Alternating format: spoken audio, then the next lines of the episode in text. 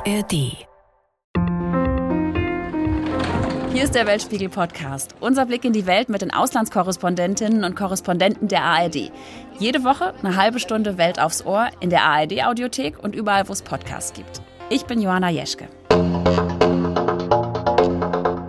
Herzlich willkommen, liebe Hörerinnen und Hörer, zu einer brandneuen Folge des Weltspiegel Podcast. Heute nehmen wir uns ein Thema vor, das so spannend ist wie ein Detektivroman und so verrückt wie eine Schlange, die Schach spielt. Wir widmen uns den Chancen von künstlicher Intelligenz auch im Journalismus. Aber bevor wir uns in die Tiefen dieses digitalen Dschungels stürzen, möchte ich mal meinen Co-Moderator fragen, bist du bereit, den Roboterjournalisten zu umarmen? Ja, na klar. Ich habe sogar ein Schild dabei, auf dem Willkommen KI-Journalisten steht. Ha. Man kann ja nie wissen, wann sie die Weltherrschaft übernehmen und wir um Gnade winseln müssen. Das ist die richtige Einstellung. Aber Moment. keine Sorge, ihr seid hier nicht in irgendeiner Radio-Morning-Show gelandet, sondern schon richtig bei uns im Weltspiegel-Podcast. Die Moderation, die hat allerdings ChatGPT für mich geschrieben. Ich habe gesagt, schreibt eine humorvolle Anmoderation für den Weltspiegel-Podcast.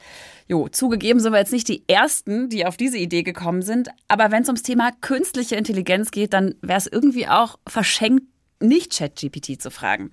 Seitdem das Programm Ende letzten Jahres auf den Markt kam, boomt das Thema künstliche Intelligenz auch, weil es irgendwie einfacher geworden ist, damit rumzuspielen.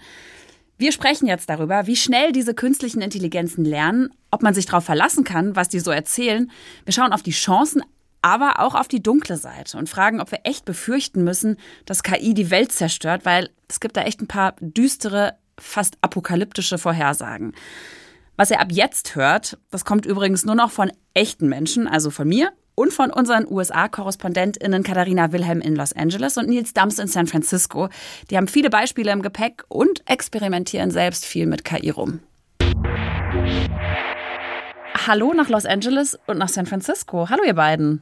Hallo. Hi. Habt ihr heute schon KI genutzt?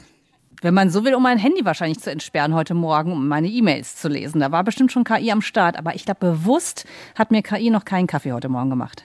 Nils, du? Ich habe versucht, einen Flug zu buchen, das hat aber noch nicht funktioniert. Es gibt so Plugins bei GPT-4, aber das, das hat noch nicht funktioniert.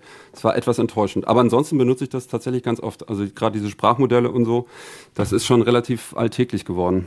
Ja, Nils, du hast neulich mal deine Mutter angerufen und es war es gar nicht du selbst. Hast du mit KI machen lassen. Erzähl mal. Genau, ich habe meine Stimme geklont, meine Mutter angerufen und so ungefähr klang das. Hallo, wie geht's euch? Hallo. Ich komme ich ja am Wochenende heim. Seid ihr da zu Hause? Ja. Was macht ihr denn noch heute Abend? Äh, also ich gehe gleich zum Sport. Du sprichst so komisch.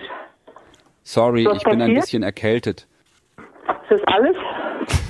Nein, Mama, ich, ich, hab, ich bin's. Hallo. Hä? War das jetzt eben gar nicht deine Stimme?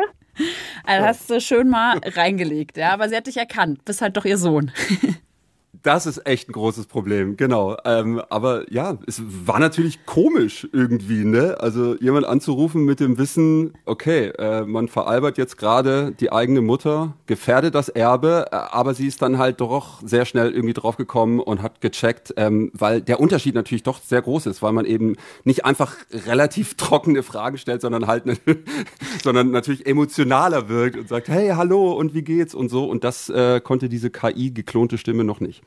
Und wie lief das jetzt so praktisch ab? Also wie lange hat das Ganze gedauert? Wie hast du das gemacht? Also ich war überrascht, wie schnell und wie einfach das geht. Zumindest äh, auf der Seite, auf der ich das gemacht habe. Eleven Labs heißt die. Das ist eine Firma aus New York, die spricht nicht nur Englisch, sondern kann eben auch mit deutschen Stimmen umgehen. Und man muss im Prinzip wirklich nur ein paar Minuten gesprochenes Audiomaterial hochladen, kann theoretisch jeder mit einem Handy aufnehmen. Dann dauert es wirklich nur ein paar Minuten, bis die geklonte Stimme da ist. Ähm, ich habe das Sparmodell benutzt. Das kostet fünf Dollar im Monat und äh, damit lassen sich dann bis zu 30.000 Zeichen vertonen. Ähm, das geht aber natürlich auch noch teurer einfacher. Wenn man das professionell nutzen möchte, dann geht das auch. Ähm, äh, man könnte zum Beispiel auch überlegen, und das ist auch eines der Ziele dieser Firma, die sagen, hey, wir wollen zum Beispiel Filme übersetzen. Ähm, es gibt ja jetzt schon geklonte Stimmen von Schauspielerinnen und Schauspielern. Ähm, und, aber technisch ist es natürlich dann kein Problem mehr, dass die Originalstimme von Leonardo DiCaprio oder von Meryl Streep geklont wird und dass die dann sozusagen in anderen Sprachen mit uns spricht, also auch auf Deutsch. Ähm, ich habe zum Beispiel mal Eminem sagen lassen, dass ich ein schlechter Rapper bin bin. Bill Stamps is the worst rapper I've ever heard. Das geht auch, ist kein Problem. Aber da muss man doch nicht Eminem fragen, um das festzustellen. Ja, genau, ja. Aber endlich habe ich es offiziell, genau. So, hochoffiziell. Ich meine, ihr arbeitet jetzt, ihr seid Multimedia-JournalistInnen, ihr arbeitet irgendwie mit Stimme und mit Ton, das ist euer äh, Kerngeschäft, ja. Dafür sitzt ihr in Los Angeles, Katharina, und in San Francisco, Nils. Wie können euch solche Tools nützlich sein, vielleicht auch bei eurer äh, Arbeit, so im ganz Alltäglichen? Also wir benutzen es, glaube ich, beide schon, zum Beispiel, um lange Interviews transkribieren zu lassen. Wenn du dann so einen Riemen hast von 30 oder 50 Minuten Interview, dann habe ich die früher wirklich noch abgetippt, ne, um so einen Überblick zu haben. Und das gebe ich jetzt irgendwie irgendeinem Tool, das mir das runtertranskribiert und das geht dann, was weiß ich, zwei, drei Minuten. Das ist natürlich schon super krass. Ähm, das ist sowas, was wir, glaube ich, zum alltäglichen Leben benutzen. Äh, Übersetzungen natürlich, ne, vom Englisch ins Deutsche, ähm, das machen wir auch. Und dann gibt's eben, glaube ich, auch noch so Anwendungen, die wir noch nicht benutzen, aber die, die, über die wir schon gesprochen haben, dass wir natürlich auch theoretisch unsere Gesprächspartner, die jetzt Englisch reden, wir übersetzen ja dann auch meistens, ne, mhm. ähm, wir könnten theoretisch die auch mit, mit der Originalstimme füttern, äh, dann rechnet die rum und dann kriegen wir die sozusagen Interviewsegment auf, auf Deutsch ausgespuckt. Das wäre denkbar, es wäre machbar. Ähm, aber das machen wir noch nicht, das muss man auch betonen an der Stelle, ähm, weil es einfach da gar keine Regelungen gibt. Man muss natürlich auch die Zustimmung müsste man einholen von den Leuten und das kratzt dann an ganz vielen rechtlichen Geschichten, die noch völlig ungeklärt sind, weil man kann ja mit der Stimme dann irgendwie alles machen und man kann natürlich auch Schabernack treiben, sag ich mal und äh, was weiß ich was, bei der Bank anrufen und sagen, oh, ich habe meinen PIN vergessen, gib mir mal deinen Kontostand durch oder so. Also rumgesponnen. Ich will sagen, es gibt voll viele Möglichkeiten und ein bisschen was benutzen wir auch schon und bei ganz vielen gibt es einfach mega Fragezeichen noch. Ja, ich habe gerade das Gefühl, das nimmt aber auch so wahnsinnig an Fahrt auf. Also nicht zuletzt jetzt durch äh, ChatGPT ist irgendwie das ganze Thema KI noch mal viel mehr auf der Agenda, auch von denjenigen, die jetzt nicht so aus meiner Wahrnehmung irgendwelche krassen Tech-Nerds sind, sondern irgendwie ist es so in den Alltag von ganz vielen rübergeschwappt.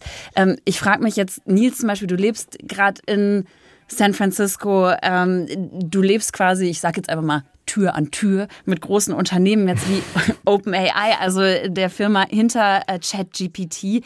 Wie ist das da? Wie ist da die Stimmung? Ich habe irgendwie das Gefühl, als ich das letzte Mal in San Francisco war, habe ich schon und das ist ein paar Jahre schon her, eine riesige Kluft irgendwie wahrgenommen aus dieser einstigen Tech-Blase einerseits und andererseits habe ich so viele Obdachlose gesehen. Also nimm uns doch mal ein bisschen mit, wie das da gerade vor Ort ja. ist von der Stimmung her. Also ich war mal bei OpenAI vor der Tür, wollte mal gucken, wie die da arbeiten und so weiter. Und das sieht super unspektakulär aus. Ich bin wirklich das erste Mal auch wirklich dran erst vorbeigelaufen, weil ich es gar nicht erkannt habe, dass hier jetzt das große neue Super-Startup äh, ist, über das die ganze Welt spricht. Da ist kein Schild, da steht nichts, da sind nur ein paar Überwachungskameras, aber die sind ja auch nichts Ungewöhnliches. Ähm, die Firma liegt im Stadtteil Mission und ist eher in so einem Hinterhof, äh, ganz anders als eben die großen Bürotürme, die es hier überall gibt, die Hochglanzfirmen, Zentralen und OpenAI ist tatsächlich eben ein Startup mit knapp 400 Mitarbeitenden, ähm, aber ist halt ähm, schon knapp 30 Milliarden Dollar wert, weil halt Microsoft da so viel Geld äh, investiert mhm. hat. Und auf der anderen Seite, wie du gesagt hast, es ist tatsächlich krass, weil hier auf der einen Seite diese Milliardensummen ähm, irgendwie hin und her jongliert werden und dann ähm, sieht man hier Obdachlosencamps auf der Straße und so weiter. Und, und das ist so krass, wenn dann halt irgendwie an so einem Zelt dann so ein Robotaxi vorbeifährt. Das mhm. natürlich dann auch mit KI funktioniert. Viel krasser kann der Unterschied eigentlich nicht sein. Wir haben eine Frage bekommen aus unserer Weltspiegel-Community dazu. Und zwar bricht San Francisco gerade gesamtwirtschaftlich zusammen oder wie nimmst du das wahr? Also ich, ich kann verstehen, dass man den Eindruck gewinnen kann, wenn man hier wirklich durch die Straßen läuft, dann äh, ist schon die Innenstadt sehr, sehr leer manchmal ähm, und auch viele Läden sind geschlossen. Man kann wirklich äh, Drogenkonsumenten beim Drogenkonsumieren öffentlich zuschauen. Es gibt eben viele Obdachlose und äh, das liegt natürlich daran, dass ähm, sehr viele Menschen in der Pandemie äh, weggezogen sind, weil eben hier viele Tech-Firmen sitzen, kann man viel Arbeit eben auch äh, im Homeoffice erledigen und viele sind eben auch wegen der hohen Mietpreise nicht zurückgekommen. Die Läden haben da große Schwierigkeiten, aber ähm, das bezieht sich eher auf den Einzelhandel. Also die, die wirtschaftliche Lage in Kalifornien grundsätzlich ist immer noch verhältnismäßig stark. Ähm, gerade KI-Startups, die werden gerade mit Geld überschüttet. Also ich würde jetzt nicht sagen, dass äh, San Francisco gerade gesamtwirtschaftlich zusammenbricht. Das bezieht sich auf einzelne Bereiche. Mhm. Wir haben eben schon mal ganz kurz drüber gesprochen oder angerissen, wo ihr KI einsetzt in eurem Alltag. Du hast jetzt eben gesagt, es begegnet dir irgendwie, wenn so ein Robotaxi äh, da durch die Stadt fährt. Katharina, ist das auch so sichtbar in Los Angeles? Ich, ich sehe es momentan tatsächlich noch jeden Tag, weil ja hier die Drehbuchautoren streiken. Ähm, und zwar auch natürlich für bessere Bezahlung, aber auch tatsächlich, weil die Angst haben, dass äh, künstliche Intelligenz quasi ihre Jobs mit übernehmen kann. Da sehe ich das quasi im Alltag. Und ansonsten, glaube ich, begegnet einem KI viel so ein bisschen unbewusst. Zum Beispiel, wenn ich mein Handy aufmache und ich habe ne, Face ID, äh, scannt mein Gesicht ab und, und macht mir das Handy auf, da ist da auch KI dahinter. Also ich glaube, wir alle benutzen Tools, die mit KI trainiert wurden, äh, sehr, sehr unbewusst. Äh, wir reden jetzt halt mhm. vor allem über diese generative KI, also wie ChatGPT, also irgendwas, was halt eben Texte oder Bilder oder Videos generieren kann, weil ähm, da die Entwicklung jetzt so sprunghaft angestiegen ist. Aber KI begleitet uns alle, glaube ich, schon total lange mittlerweile. Und gibt es auch Bereiche, wo ihr sagt, boah, das, da nervt's mich komplett? Also nicht wirklich nerven, aber es ist schon schwer, den Überblick zu bewahren, ähm, weil halt jeden Tag irgendwelche neuen Tools vorgestellt werden. Es gibt ja nicht nur äh, OpenAI hier, es gibt ja auch Midjourney, die haben das berühmte Papstbild oder mit deren Software wurde das berühmte Papstbild gemacht. Mit der Downjacke. Ähm, und, und Genau, ja, ja, die sah eigentlich sehr schick aus irgendwie. Ist nicht bezahlbar, aber fand ich ganz gut, ehrlich gesagt. Stand ihm auch. Ähm, aber das, das ist eben das Ding. So, äh, also die große Herausforderung ist eben hier Schritt zu halten. Aber ehrlich gesagt, ich habe auch mit verschiedenen äh, KI-ExpertInnen äh, gesprochen und das geht denen genauso. Also, dass die halt jeden Tag irgendwelche Berichte lesen müssen und eigentlich gar nicht hinterherkommen, weil die Entwicklung und das Wettrennen letztendlich äh, gerade eben sehr, sehr schnell geht. Katharina, wolltest du da noch was ergänzen? Ich habe dich eben äh, rascheln gehört. So, nee, nee, ach so, sorry, ich wollte gar nicht. Das war nee, KI. Alles, das war die KI das war im Hintergrund. KI, okay. Äh, Katharina holt sich noch einen Kaffee eigentlich. Äh, ist auch noch früh am Morgen bei euch. Deswegen äh, gut, dass ihr schon in Plauderlaune seid. Äh, du hattest eben schon angesprochen, die DrehbuchautorInnen, die in Hollywood streiken. Aber lass uns doch noch mal kurz einen Schritt zurückgehen. Wie wird denn KI in Hollywood so, wie kommt es da zum Einsatz? Also KI gibt es in, in, super vielen Aspekten tatsächlich in Hollywood. Also es gibt natürlich Analyse-Tools, die zum Beispiel errechnen sollen, ob jetzt ein Film besonders gute Chancen hat am sogenannten Box Office, also bei den Ticketverkäufen. So gut scheint es noch nicht zu sein, weil es gibt immer noch Flops in Hollywood, muss man dazu sagen. Und dann wird KI natürlich in vielen Programmen, gerade so in, in der Nachbearbeitung eingesetzt, wenn es um Special Effects geht oder so. Und jetzt zum Beispiel in, ins Kino gekommen ist ja ähm, Harrison Ford äh, mit diesem neuen Indiana Jones Film, Nummer, Teil Nummer 5, glaube ich, äh, der Reihe. Harrison Ford ist natürlich schon total alt und es sollen aber eben Szenen eingefügt werden, wo er, glaube ich, teilweise 35 Jahre jünger ist. Und das ging da tatsächlich äh, mit Hilfe von KI. Und das hat er dann auch selber erzählt, weiß aber auch, muss man sagen, nicht so richtig, wie das ging. And artificial intelligence is able to pick through that. I don't quite understand it, uh, generate that image. But the image is not uh, photoshopped. And so that really is me in, in, at that time. And it's uh, a little spooky. Genau, und er findet es auch ein bisschen gespenstisch. Ich versuche ein bisschen kurz zu erklären, was er genau damit meint. und zwar äh, in Lucasfilm, die haben sehr viele Filme mit Harrison Ford gemacht, Star Wars zum Beispiel, mhm. so eine kleine Weltraumreihe ähm, und Indiana Jones natürlich. Und die haben super viele äh, Videos sozusagen noch von ihm, also ganz, ganz viele Bilder von ihm im Archiv, die nicht benutzt wurden. Und die KI hat äh, quasi ihn nicht nachgebaut, sondern die ist durch dieses Archiv durchgegangen und hat gesagt, okay, die und die Bilder können wir benutzen, die passen von der Beleuchtung her, vom Ausschnitt, äh, von, von der Gesicht Gesichtshaltung her. Und ähm, diese Bilder wurden dann quasi mit der KI rausgesucht und wurden dann eingesetzt in diesen Film. Das heißt, es ist wirklich sein Gesicht. Das ist nicht mit Photoshop bearbeitet oder nachgebaut worden. Aber die KI hat geholfen, das zu sortieren. Und muss man da jetzt auch befürchten, dass dann reale SchauspielerInnen irgendwie ersetzt werden ähm, durch KI-Programme? Also das ist schon, wenn, wenn man hier mit Schauspielern redet, die jetzt nicht in der ersten Riege sind, sondern eher so in der, in, in der vorletzten oder so, also Leute, die Statisten sind oder so, die haben schon auch Angst, weil das jetzt auch mittlerweile schon passiert. Also wenn man so Massenszenen hat in Hollywood, weiß ich nicht, du hast ein großes Fußballstadion oder mhm. ähnliches oder eine Kriegsszene, dann werden dann immer nur ein paar Leute äh, gedreht und die werden dann quasi multipliziert. Was auf lange Sicht vielleicht viel, viel günstiger ist für Hollywood, weil denen musst du nämlich keine Überstunden bezahlen. Aber ganz, ganz schlecht ist eben für alle die Leute, die sich hier gerade so über Wasser halten mit diesen Jobs. Und die haben tatsächlich Angst, dass es ihre Jobs kosten könnte. Fiction ist ja die eine Sache, darüber haben wir jetzt gesprochen. Wie ist denn das mit Dokumentarfilmen? Ja, Dokumentarfilme gibt es sogar auch ganz spannende Beispiele schon. Also wir hatten am Anfang ja die geklonte Stimme von Nils und auch das ist ja ähm, tatsächlich im Dokumentarfilm schon eingesetzt worden und zwar von dieser Starkoch äh, Anthony Bourdain zum Beispiel. Da gab es einen Dokumentarfilm über ihn und ähm, da wurden teilweise Abschnitte, ich glaube aus einem Tagebuch von einer KI-Stimme vorgelesen. Das klang danach eben nach ihm. Und dann kam auf einmal so eine Diskussion hoch. Ist das überhaupt ethisch? Weil der, mhm. der Anthony Bourdain ist, ist tot, er ist gestorben. Ähm, der konnte also keine Einwilligung geben, seine Stimme zu benutzen. Und wir kommen da ganz schnell an so ethische Fragen heran. Es wird auch schon darüber gesprochen, kann man jetzt noch mal ein Film mit James Dean machen, ja, der ja vor Jahrzehnten gestorben ist. Mhm. Kann man den nicht theoretisch künstlich nachbauen? Kann man da nochmal einen neuen Film mit dem machen? Also äh, da gibt's ganz viele Fragen, die sich da eben anschließen und ich glaube, da werden sich viele Gerichte auch damit beschäftigen müssen, weil das ethische Fragen auch vor allem sind, mit denen man dann auf einmal konfrontiert ist. Mhm, es gibt ganz viele Fragen ähm, und das trifft ja auch zu für den ganzen Bereich Journalismus. Also wo es ja auch große Befürchtungen gibt, aber auch große Hoffnungen. Jetzt seid ihr beide selbst JournalistInnen. Ähm, könnt ihr uns mal erklären, in welchen Bereichen wird denn schon damit experimentiert? Du hast eben gesagt, Katharina, du lässt ähm, Texte, Interviews durch so Übersetzungstools laufen, aber in welchen Bereichen kommt denn das da noch äh, zum Einsatz, Nils? In der Produktion zum Beispiel auch. Ne? Also ich meine, wenn Filme geschnitten werden und so weiter, dann gibt's jetzt eben neue Tools. Da muss man jetzt nicht mehr unbedingt wahnsinnig äh, die Ausbildung für haben, dass man äh, dann einen Film schneiden kann, sondern man löst es mit Text. Also Prompts nennt sich das ja. Also man gibt Befehle und sagt, okay, ich möchte gerne 30 Sekunden mit diesen und diesen Bildern haben, Enter, und dann schneidet das System das sozusagen selbst. Ähm, also diese Tools sind angekündigt, werden kommen, werden auch immer breiter eingesetzt werden und wahrscheinlich probieren auch gerade alle äh, Redaktionen Informationen irgendwie aus, wo können wir das einsetzen. Es gibt ja das Beispiel mit der Sportschau vom WDR, die haben ein eigenes Sprachmodell entwickelt, mit denen Spielberichte erstellt werden können. Die haben das ursprünglich auch mit GPT-3, also mit dem öffentlich verfügbaren Sprachmodell versucht.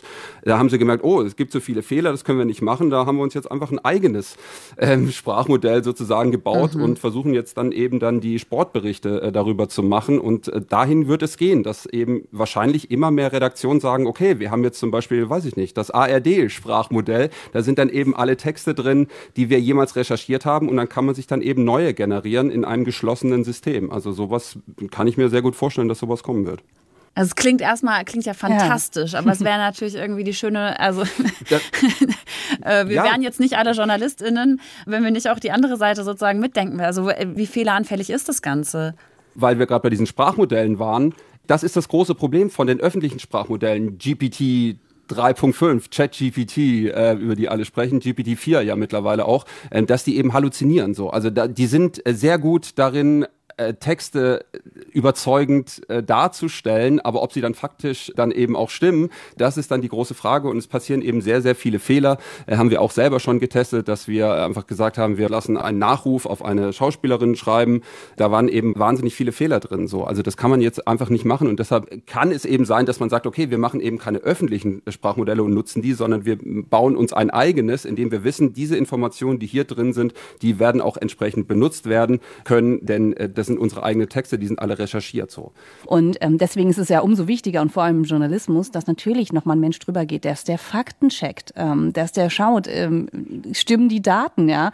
Mal abgesehen davon, dass ich den Stil schrecklich finde. Also ich finde, ähm, ChatGPT und ähnliche haben einen ganz merkwürdigen Stil, den würde, es ist so wie so ein Schüleraufsatz, ehrlich gesagt, so elfte Klasse, ist nicht gut. Und das ist keine Recherche und aus meiner Sicht kann KI das überhaupt noch nicht übernehmen.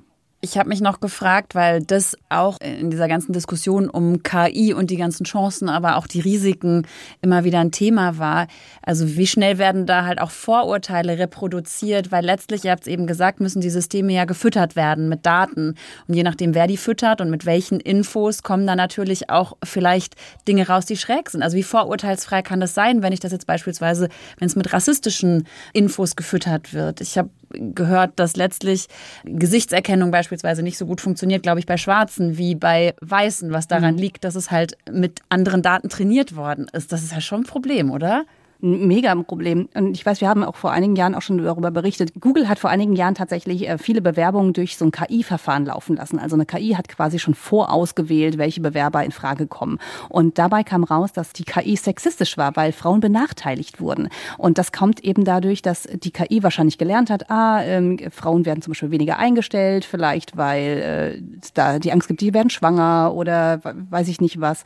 Und das spielt tatsächlich eine Rolle. Und ich habe auch eben Meredith Broussard, Journalismusprofessorin, die sich ganz, ganz viel mit KI ähm, beschäftigt, aber auch eben mit Vorurteilen durch KI, habe ich auch nochmal dazu befragt. Und ich fand das auch nochmal sehr spannend, was sie gesagt hat, was wir über KI eigentlich denken. Was ich in dem Buch aufgreife, ist eine Idee, die ich Tech-Chauvinismus nenne, also eine Art Pro-Computer-Voreingenommenheit. Diese besagt, dass technologische Lösungen anderen überlegen sind, dass Computer objektiv neutral und unvoreingenommen sind und das ist eben nicht wahr. Was in technologischen Systemen passiert, ist, dass der Code die bewussten und auch unbewussten Vorteile der Schöpfer übernimmt. Genau. Sie hat eben ein ganzes Buch darüber geschrieben, wie problematisch das ist und dass KI letzten Endes auch nur das widerspiegelt, was in unserer Gesellschaft passiert und wir sind natürlich alles andere als perfekt. Jetzt haben wir uns schon so langsam äh, zu den negativen Seiten durchgearbeitet. Man mag es irgendwie gar nicht sagen, weil ihr habt ja auch schon geschildert, äh, wo es euch hilft und wo es im Alltag irgendwie auch ganz praktisch sein kann. Aber Nils, glaube ich, du hattest eben schon das, das gefakte Bild mit dem Papst in der Daunenjacke angesprochen. Äh, das war ja vielleicht noch irgendwie ganz lustig, aber wenn man jetzt irgendwie auf die Wahlen in den USA beispielsweise schaut, auf überhaupt das Thema Fake News, also da ist ja Deepfakes scheinen ein großes Problem zu sein. Also wie kann KI da auch zum Problem werden, ein Problem für die Demokratie?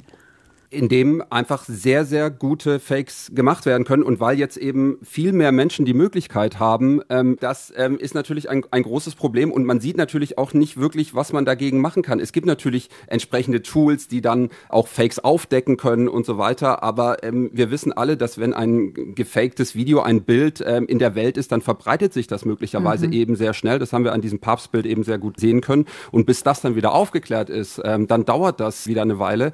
Und ich glaube, nochmal vielleicht kurz ergänzend dazu, das Problem ist natürlich auch, das Bild ist trotzdem in den Köpfen, egal ob das jetzt echt ist oder nicht echt ist. Und so ein Bild macht was eben mit einem. Das kann Emotionen hervorrufen, auch, auch Videos eben. Und das ist eher das Problem, glaube ich, dass wir vor allem zuge gemüllt werden. Und ich glaube, dann ist es manchmal sogar fast egal, ob man dann im Nachhinein feststellt, das ist gar nicht echt, da sind gar keine echten Menschen drauf, das hat sich eine KI ausgedacht.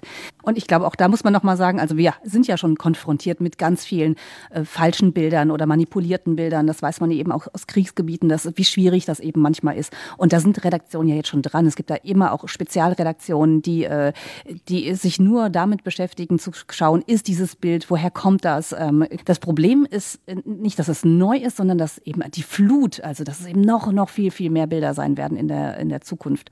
Wir haben eine Frage aus der Weltspiegel-Community dazu. Und zwar, wenn man jetzt KI wird immer verfügbarer, wenn man das in die Hand von Diktatoren gibt oder in einer Diktatur genutzt wird. Was sind da aus eurer Sicht mögliche Worst-Case-Szenarien? Wenn wir jetzt hier schon beim Worst, bei den Worst-Case-Geschichten sind. Wir, wir, schauen nachher auch auf die hellen Seiten der KI nochmal. Also wir entlassen okay, euch nicht mit diesen dunklen ja, Seiten. Cliffhanger. So, so Cliffhanger. Genau. Ähm, aber lass uns doch mal kurz, also wir müssen ja gar nicht so weit in die Zukunft schauen, so Terminator-mäßig. Ähm, also wenn man China mit einer Diktatur vergleichen möchte, dann ähm, wird da ja auch schon KI eingesetzt. Es soll da jetzt zwar auch Regeln geben in, in China, dass KI-Modelle nach den Grundwerten des Sozialismus äh, wiedergespiegelt werden, aber die werden natürlich eingesetzt, um zum Beispiel massenhaft äh, Gesichter zu erkennen, ähm, automatisiert. Das läuft natürlich auch mit künstlicher Intelligenz, dass eben überall KI-Systeme eingesetzt werden, um, um Menschen wieder zu erkennen. Ähm, und das ist zum Beispiel eine Geschichte, die ähm, super real ist, jetzt schon existiert und jetzt gucken natürlich auch in Europa alle auf die Regulierung Und sagen, okay, was äh, soll denn möglich sein? Das ist eben ein Szenario mit der Gesichtserkennung, ähm, das äh, eben von der EU beispielsweise verboten werden soll, wenn man sich die Regeln des neuen äh, EU-Acts oder KI-Acts anschaut, der ja gerade durchs äh, Europäische Parlament auch gegangen ist. Wie weit sind wir denn da in der EU? Du hast gerade angetippt schon. Und wie weit ist man da in den USA? Also die EU auch ein Satz, der nicht so oft fällt, aber die EU ist, was das angeht, sehr viel weiter als die USA es sind. So, also es gibt seit zwei Jahren wird an dem AI Act oder KI Act gearbeitet. Also man guckt dann, wie gefährlich kann was für die Gesellschaft werden und dann werden entsprechend Regulierungen angesetzt. Die EU hat da schon ähm, wirklich Konkretes auf dem Tisch. Ähm, das ist wie gesagt auch schon durchs äh, EU-Parlament gegangen und alle gucken wirklich auch auf die EU. Okay, was machen die da? Wie funktioniert das?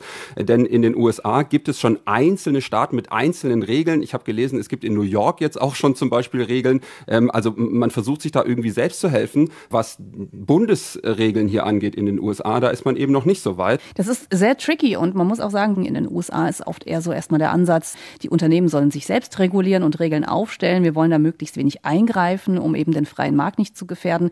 Ähm, Sam Altman, der OpenAI-Chef, hatte ja schon damit gedroht zuerst mal, dass er sich aus der EU zurückziehen würde, wenn das eben super strenge Regeln sind. Das ist so das eine. Auf der anderen Seite habe ich jetzt auch gerade mit einer Expertin gesprochen, die meinte, ja, ist immer schwierig, die Technik zu regulieren. Also ihr geht das zum Beispiel zu sehr um, um eine Technik, die sich ja rasant weiterentwickelt. Sie sagt dann eher, wir müssen quasi im Prinzip am Verhalten sein ähm, und dann vielleicht lieber ein gutes Datenschutzgesetz ähm, aufmachen und zu sagen, okay, und daran können wir uns orientieren und KI ist eben ein Aspekt davon. Also da gibt es wirklich auch sehr unterschiedliche Haltungen, was die Gesetzgebung in den USA angeht. Also wir haben jetzt schon über die große Angst äh, gesprochen. Wie, wie ernst muss man denn diese Bedrohung durch KI nehmen? Also die große Angst ist, dass sich die KI-Systeme so weiterentwickeln, dass sie Fähigkeiten bekommen, die man nicht mehr kontrollieren kann. Und bei solchen Aufrufen, wie wir sie eben gehört haben, da geht es ja dann auch äh, tatsächlich auch darum, um Aufmerksamkeit zu bekommen. Deshalb werden dann eben auch Begriffe verwendet wie äh, die Menschheit könnte ausgelöscht werden und so weiter. Und äh, letztendlich haben sie das erreicht. Es wird über die Risiken äh, gesprochen. Ähm, und ich habe auch zum Beispiel mit Anka Reul gesprochen. Sie ist KI-Forscherin an der Universität Stanford und hat ähm, auch eine Gruppe namens Kira gegründet gegründet. Das ist ein Think Tank in Deutschland, der über die Gefahren von KI-Systemen informieren möchte. Und ich habe sie gefragt, was im schlimmsten Fall denn passieren könnte, wenn alle Stricke reißen, könnte man ja nach meinem Verständnis, dachte ich, einfach den Stecker ziehen. So einfach ist es aber nicht, hat sie gesagt. Äh, denn die potenzielle äh, Gefahren, die äh, schätzt sie so ein dass eine KI eigenständig Ziele entwickelt, zum Beispiel auch Kopien von sich selbst über das Internet ähm, verteilt und quasi sich selbst repliziert. Und dadurch wird es einfach nicht mehr möglich, einfach so den Stecker zu ziehen. Was wir in naher Zukunft sehen werden, ist, dass es immer mehr Schnittstellen mit der realen Welt auch gibt. Das heißt, wir haben eine Technologie, die sich über das Internet verbreiten kann, der wir dann auch noch Möglichkeiten geben, mit der realen Welt zu interagieren. Und das ist, wo potenzielle Gefahren entstehen. Also sie spricht ja zum Beispiel von kritischer Infrastruktur, Stadtwerke, Strom, Wasser, Verkehr und so weiter. Da ist es natürlich dann besonders wichtig, dass man sagt, okay, äh, wir müssen genau wissen, dass hier alles sicher ist, sonst könnte es da theoretisch Probleme geben, sagt sie. So, und jetzt hier machen wir den Sack zu für die, für die großen Risiken und das Doomday-Szenario. Ähm, Schade, wir haben noch nicht gar nicht über die Waffen gesprochen. Naja. Das war aber ein guter Teaser, den will ich jetzt schon noch hören. Nee, also vielleicht ein Satz dazu. Ganz viel äh, Doomsday-Szenarien gehen ja auch tatsächlich um das Thema, was ist denn, wenn, wenn KI äh, ein eigenes Bewusstsein hat und, und an Waffen kommt. Ja? Und das wird jetzt schon diskutiert, weil wir haben so halb automatisierte äh, Waffensysteme, die theoretisch schon, also Stichwort Drohnen, ne? die natürlich Ziele erkennen und beschießen könnten. Und momentan ist es so, dass vor allem in der westlichen Welt noch der Konsens herrscht, dass die Menschen letzten Endes entscheiden, ob Ziele mhm. bombardiert werden. Wobei es da auch schon UN-Berichte gibt, die sagen, diese Regeln sind schon verletzt worden. Und was man da natürlich ehrlicherweise sagen muss, das ist vielleicht die westliche Welt, die sich darauf geeinigt hat, die sagt, nein, am, am Drücker muss letzten Endes ein Mensch sitzen, den wir dann eben auch äh, zur Rechenschaft ziehen können.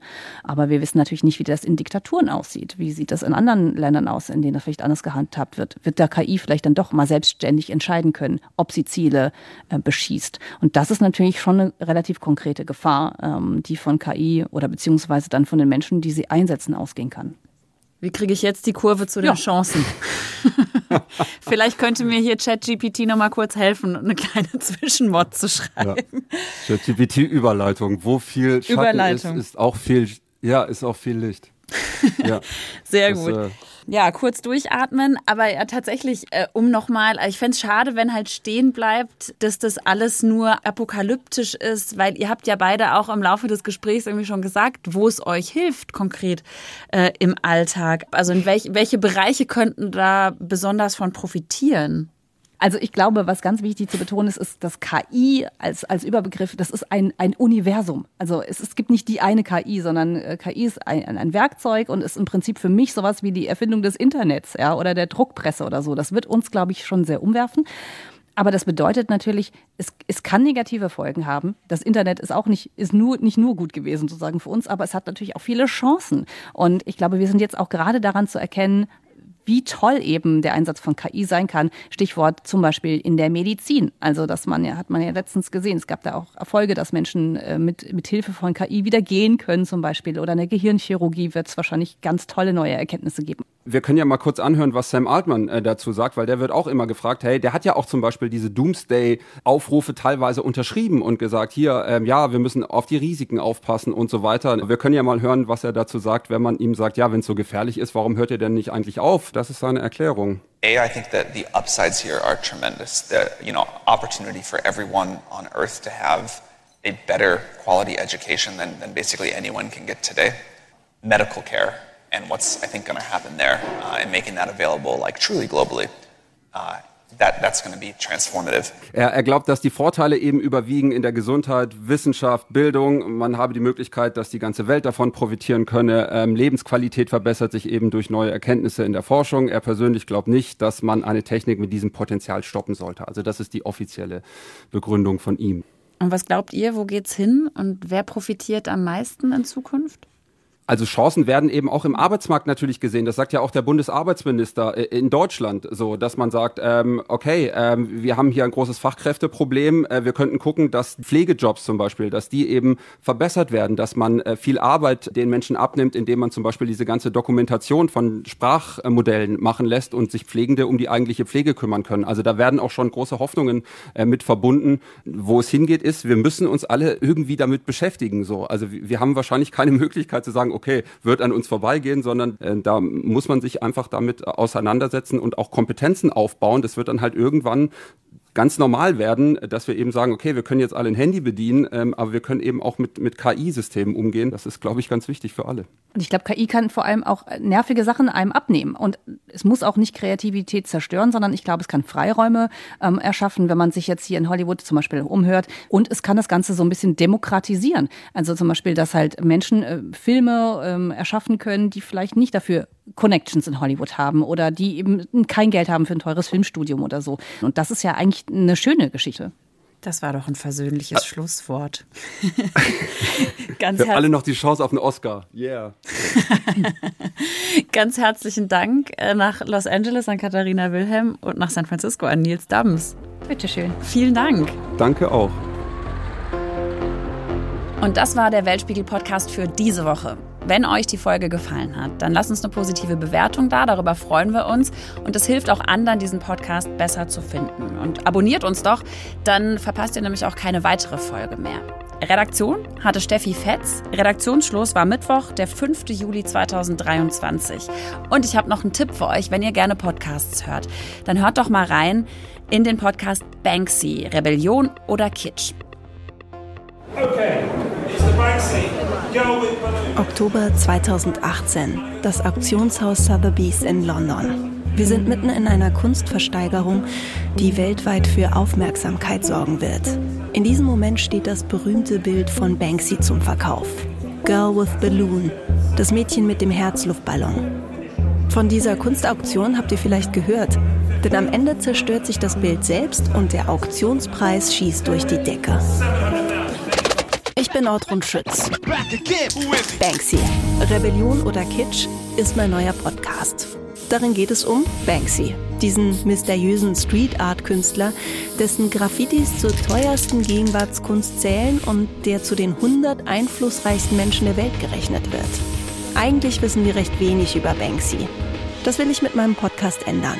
Ich will herausfinden, wer dieser geheimnisvolle Banksy ist und was er wirklich will. Die ganze Geschichte von Banksy könnt ihr jetzt in meinem Podcast hören. Am 7. Juli geht's los.